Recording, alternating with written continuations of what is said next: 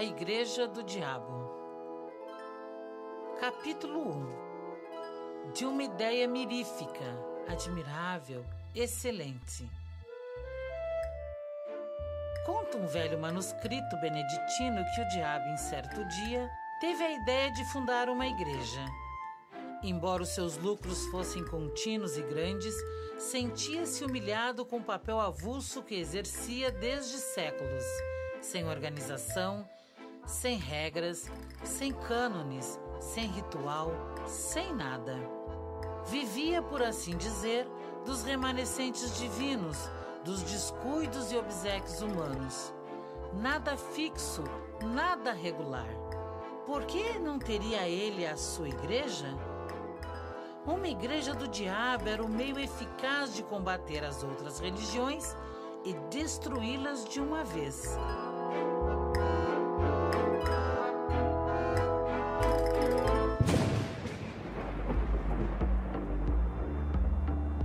Vá, pois, uma igreja. Concluiu ele. Escritura contra escritura, breviário contra breviário. Terei a minha missa com vinho e pão à farda, as minhas prédicas, bulas, novenas e todo o demais aparelho eclesiástico. O meu credo será o núcleo universal dos espíritos, a minha igreja, uma tenda de Abraão. E depois, enquanto as outras religiões se combatem e se dividem, a minha igreja será única. Não acharei diante de mim nem Maomé, nem Lutero. Há muitos modos de afirmar. Há só um de negar tudo. Dizendo isto, o diabo sacudiu a cabeça e estendeu os braços com um gesto magnífico e varonil. Em seguida, lembrou-se de ir ter com Deus para comunicar-lhe a ideia e desafiá-lo. Levantou os olhos, acesos de ódio, ásperos de vingança, e disse consigo: Vamos, é tempo. E rápido, batendo as asas, com tal estrondo que abalou todas as províncias do abismo, arrancou da sombra para o infinito azul.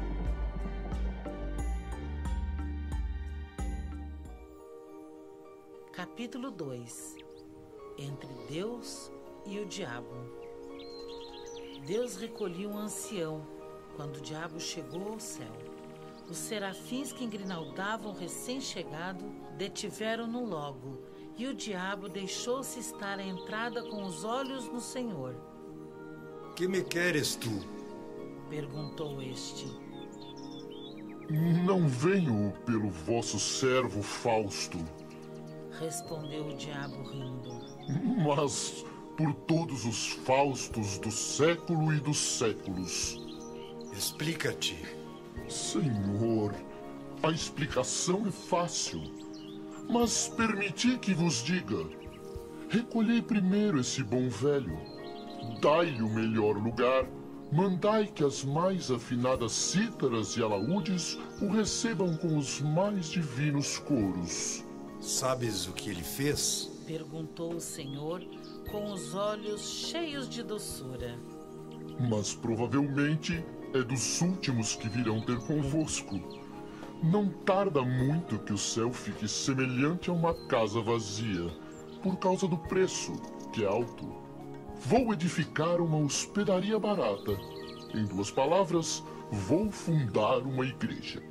Estou cansado da minha desorganização, do meu reinado casual e adventício. É tempo de obter a vitória final e completa. E então vim dizer-vos isto, com lealdade, para que me não acuseis de dissimulação. Boa ideia, não vos parece? Vieste dizê-la, não legitimá-la. Advertiu o Senhor. Tendes razão, Acudiu o diabo. mas o amor próprio gosta de ouvir o aplauso dos mestres. Verdade é que, neste caso, seria o aplauso de um mestre vencido e uma tal exigência. Senhor, desço à terra. Vou lançar a minha pedra fundamental. Vai, Quereis que venha anunciar-vos o remate da obra? não é preciso. Basta que me digas desde já por que motivo, cansado há tanto da tua desorganização, só agora pensaste em fundar uma igreja. O diabo sorriu com certo ar de escárnio e triunfo. Tinha alguma ideia cruel no espírito, algum reparo picante no alforge da memória. Qualquer coisa que nesse breve instante da eternidade o fazia crer superior ao próprio Deus. Mas recolheu o riso e disse: Só agora concluí uma observação começada desde alguns séculos. E é que as virtudes, filhas do céu, são em grande número comparáveis a rainhas cujo manto de veludo rematasse em franjas de algodão. Ora, eu proponho-me a puxá-las por essa franja e trazê-las todas para minha igreja. Atrás delas virão as de seda pura. Velho retórico, murmurou o Senhor. Olhai bem. Muitos corpos que ajoelham aos vossos pés nos templos do mundo trazem as anquinhas da sala e da rua. Os rostos tingem-se do mesmo pó. Os lenços cheiram aos mesmos cheiros. As pupilas centelham de curiosidade e devoção entre o livro santo e o bigode do pecado. Vede o ardor, a indiferença ao menos, com que este cavalheiro põe em letras públicas os benefícios que liberalmente espalha. Ou sejam roupas, ou botas, ou moedas, ou quaisquer dessas matérias necessárias à vida. Mas não quero parecer que me detenho em coisas miúdas. Não falo, por exemplo, da placidez com que esse juiz de irmandade nas procissões carrega piedosamente ao peito o vosso amor e uma comenda.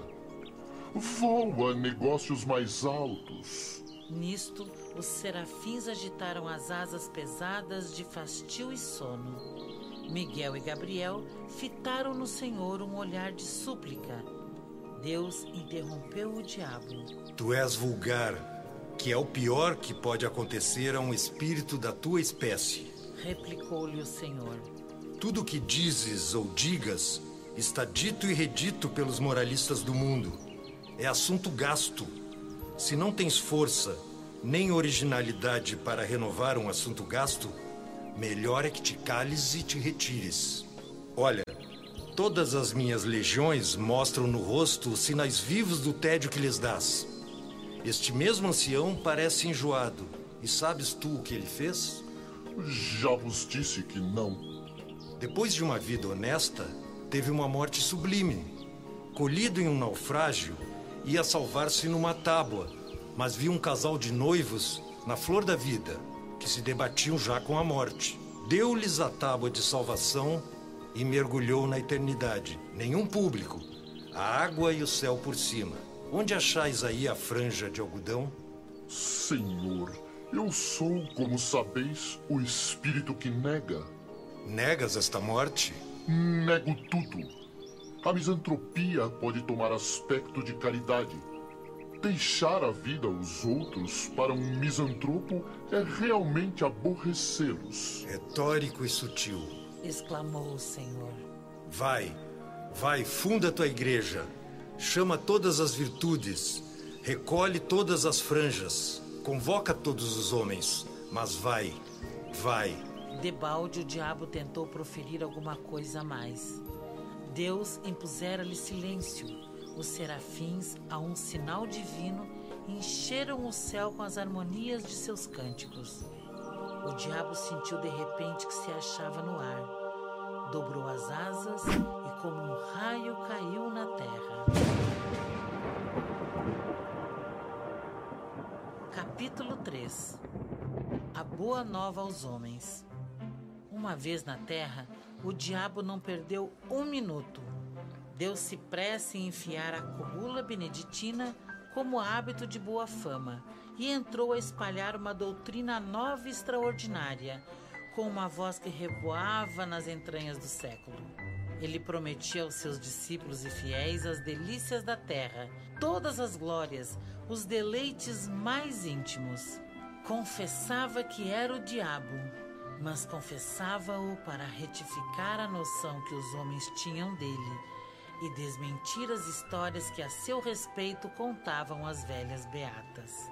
Sim, sou o diabo, repetia ele. Não o diabo das noites sulfúrias, dos contos soníferos, terror das crianças, mas o diabo verdadeiro e único, o próprio gênio da natureza, a que se deu aquele nome para arredá-lo do coração dos homens. Vede-me gentil airoso, sou o vosso verdadeiro pai. Vamos lá, tomai daquele nome inventado para meu desdouro, fazei dele um troféu e um lábaro, e eu vos darei tudo, tudo, tudo, tudo, tudo.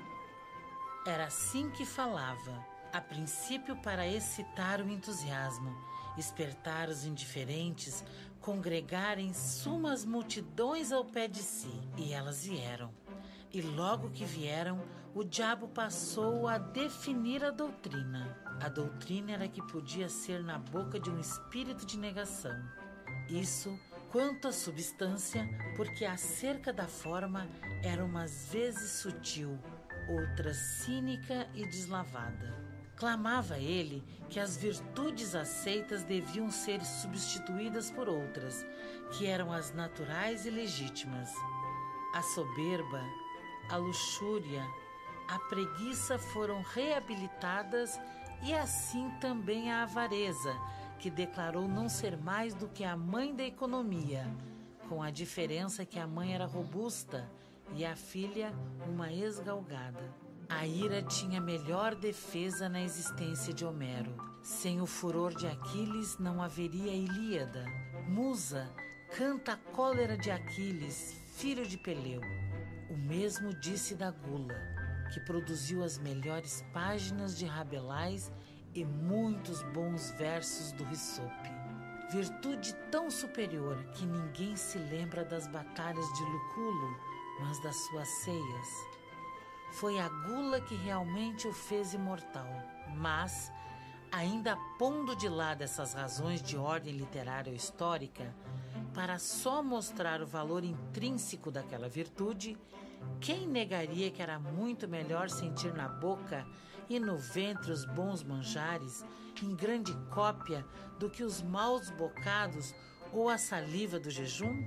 Pela sua parte, o diabo prometia substituir a vinha do Senhor, expressão metafórica pela vinha do diabo, locução direta e verdadeira, pois não faltaria nunca aos seus com o fruto das mais belas cepas do mundo.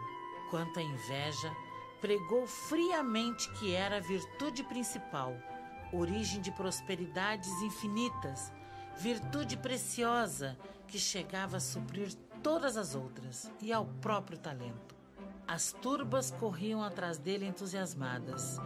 O diabo incutia-lhes a grandes golpes de eloquência toda nova ordem de coisas, trocando a noção delas, fazendo amar as perversas e detestar as sãs. Nada mais curioso, por exemplo, do que a definição que ele dava da fraude.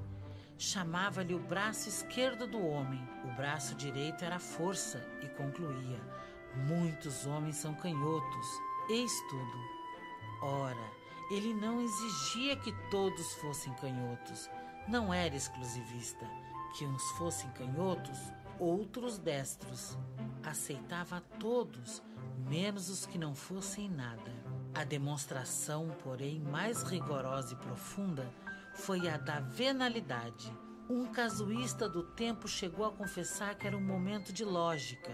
A venalidade, disse o diabo, era o exercício de um direito superior a todos os direitos.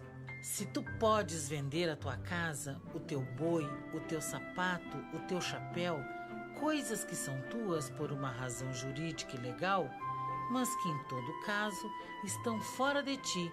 Como é que não podes vender a tua opinião, o teu voto, a tua palavra, a tua fé, coisas que são mais do que tuas, porque são a tua própria consciência, isto é, tu mesmo? Negá-lo é cair no obscuro e no contraditório. Pois não há mulheres que vendem os cabelos? Não pode um homem vender uma parte do seu sangue para transfundi-lo a outro homem anêmico? E o sangue e os cabelos, partes físicas, terão um privilégio que se nega ao caráter, à porção moral do homem? Demonstrando assim o princípio, o diabo não se demorou em expor as vantagens de ordem temporal ou pecuniária. Depois, mostrou ainda que, à vista do preconceito social, conviria dissimular o exercício de um direito tão legítimo, o que era exercer ao mesmo tempo a venalidade e a hipocrisia, isto é, merecer duplicadamente. E descia e subia, examinava tudo, retificava tudo. Está claro que combateu o perdão das injúrias e outras máximas de brandura e cordialidade. Não proibiu formalmente a calúnia gratuita, mas induziu a exercê-la mediante retribuição ou pecuniária, ou de outra espécie. Nos casos, porém, em que ela fosse uma expansão imperiosa da força imaginativa e nada mais, proibia receber nenhum salário, pois equivalia a fazer pagar a transpiração. Todas as formas de respeito foram condenadas por ele, como elementos possíveis de um certo decoro social e pessoal. Salva todavia, a única exceção do interesse. Mas essa mesma exceção foi logo eliminada pela consideração de que o interesse, convertendo o respeito em simples adulação, era este o sentimento aplicado e não aquele. Para arrematar a obra, entendeu o diabo que lhe cumpria cortar por toda a solidariedade humana. Com efeito, o amor do próximo era um obstáculo grave à nova instituição ele mostrou que essa regra era uma simples invenção de parasitas e negociantes insolváveis. Não se devia dar ao próximo senão indiferença. Em alguns casos, ódio ou desprezo. Chegou mesmo a demonstração de que a noção de próximo era errada. E citava essa frase de um padre de Nápoles, aquele fino letrado Galiani, que escrevia a uma das marquesas do antigo regime. Leve à breca o próximo, não a próximo. A única hipótese em que ele permitia amar ao próximo era quando se tratasse de amar as damas alheias, porque essa espécie de amor tinha a particularidade de não ser outra coisa mais do que o amor do indivíduo a si mesmo.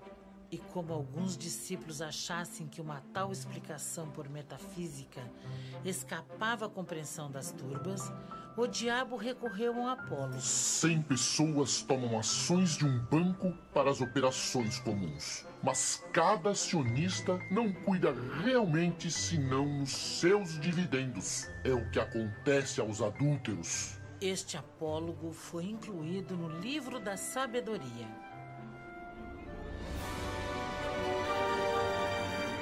Capítulo 4 Franjas e Franjas A previsão do diabo verificou-se. Todas as virtudes cuja capa de veludo acabava em franja de algodão, uma vez puxadas pela franja, deitavam a capa às urtigas e vinham alistar-se na igreja nova. Atrás foram chegando as outras e o tempo abençoou a instituição. A igreja fundara-se a doutrina propagava-se. Não havia uma região do globo que não a conhecesse, uma língua que não a traduzisse, uma raça que não. O diabo alçou brados de triunfo.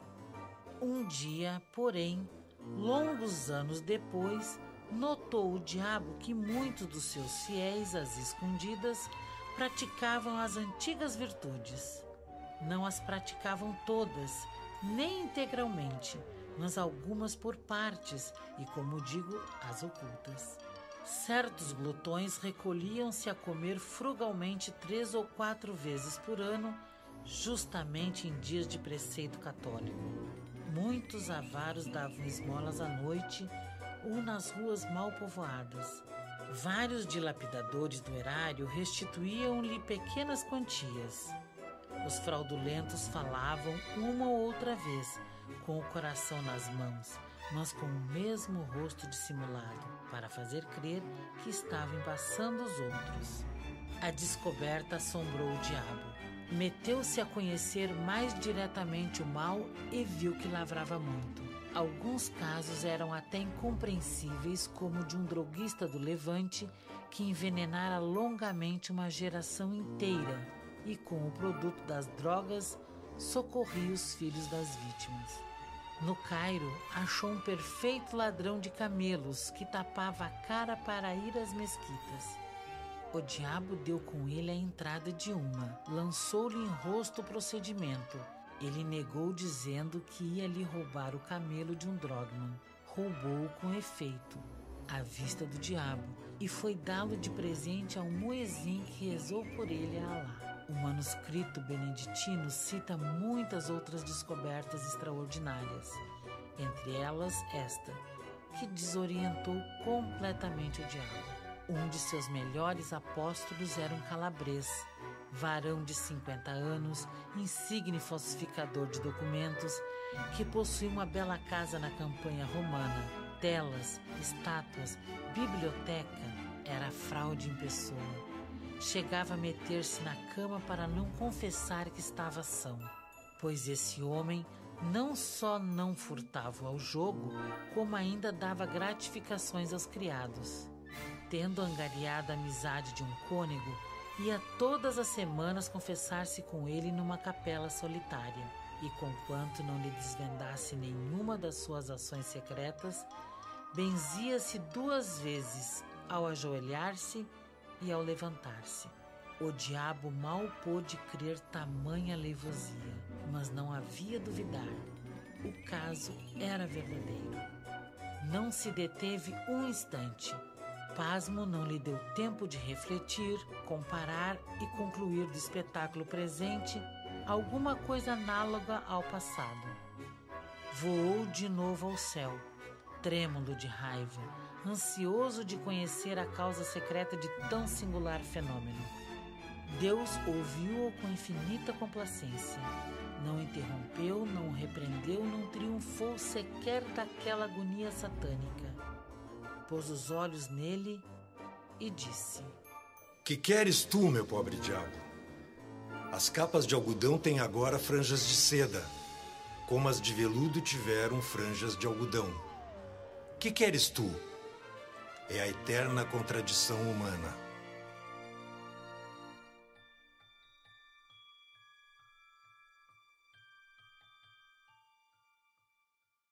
A Igreja do Diabo um conto de Machado de Assis. Projeto Releituras. Livro acessível, livro para todos. Um projeto de acessibilidade e inclusão. Vozes de Silma Terra como narradora, Tito Capelari como Deus, Arnaldo Tosato como Diabo. Edição, mixagem e sonoplastia, Lennon César. Direção e autoria do projeto, Maria de Fátima Medeiros e Silva.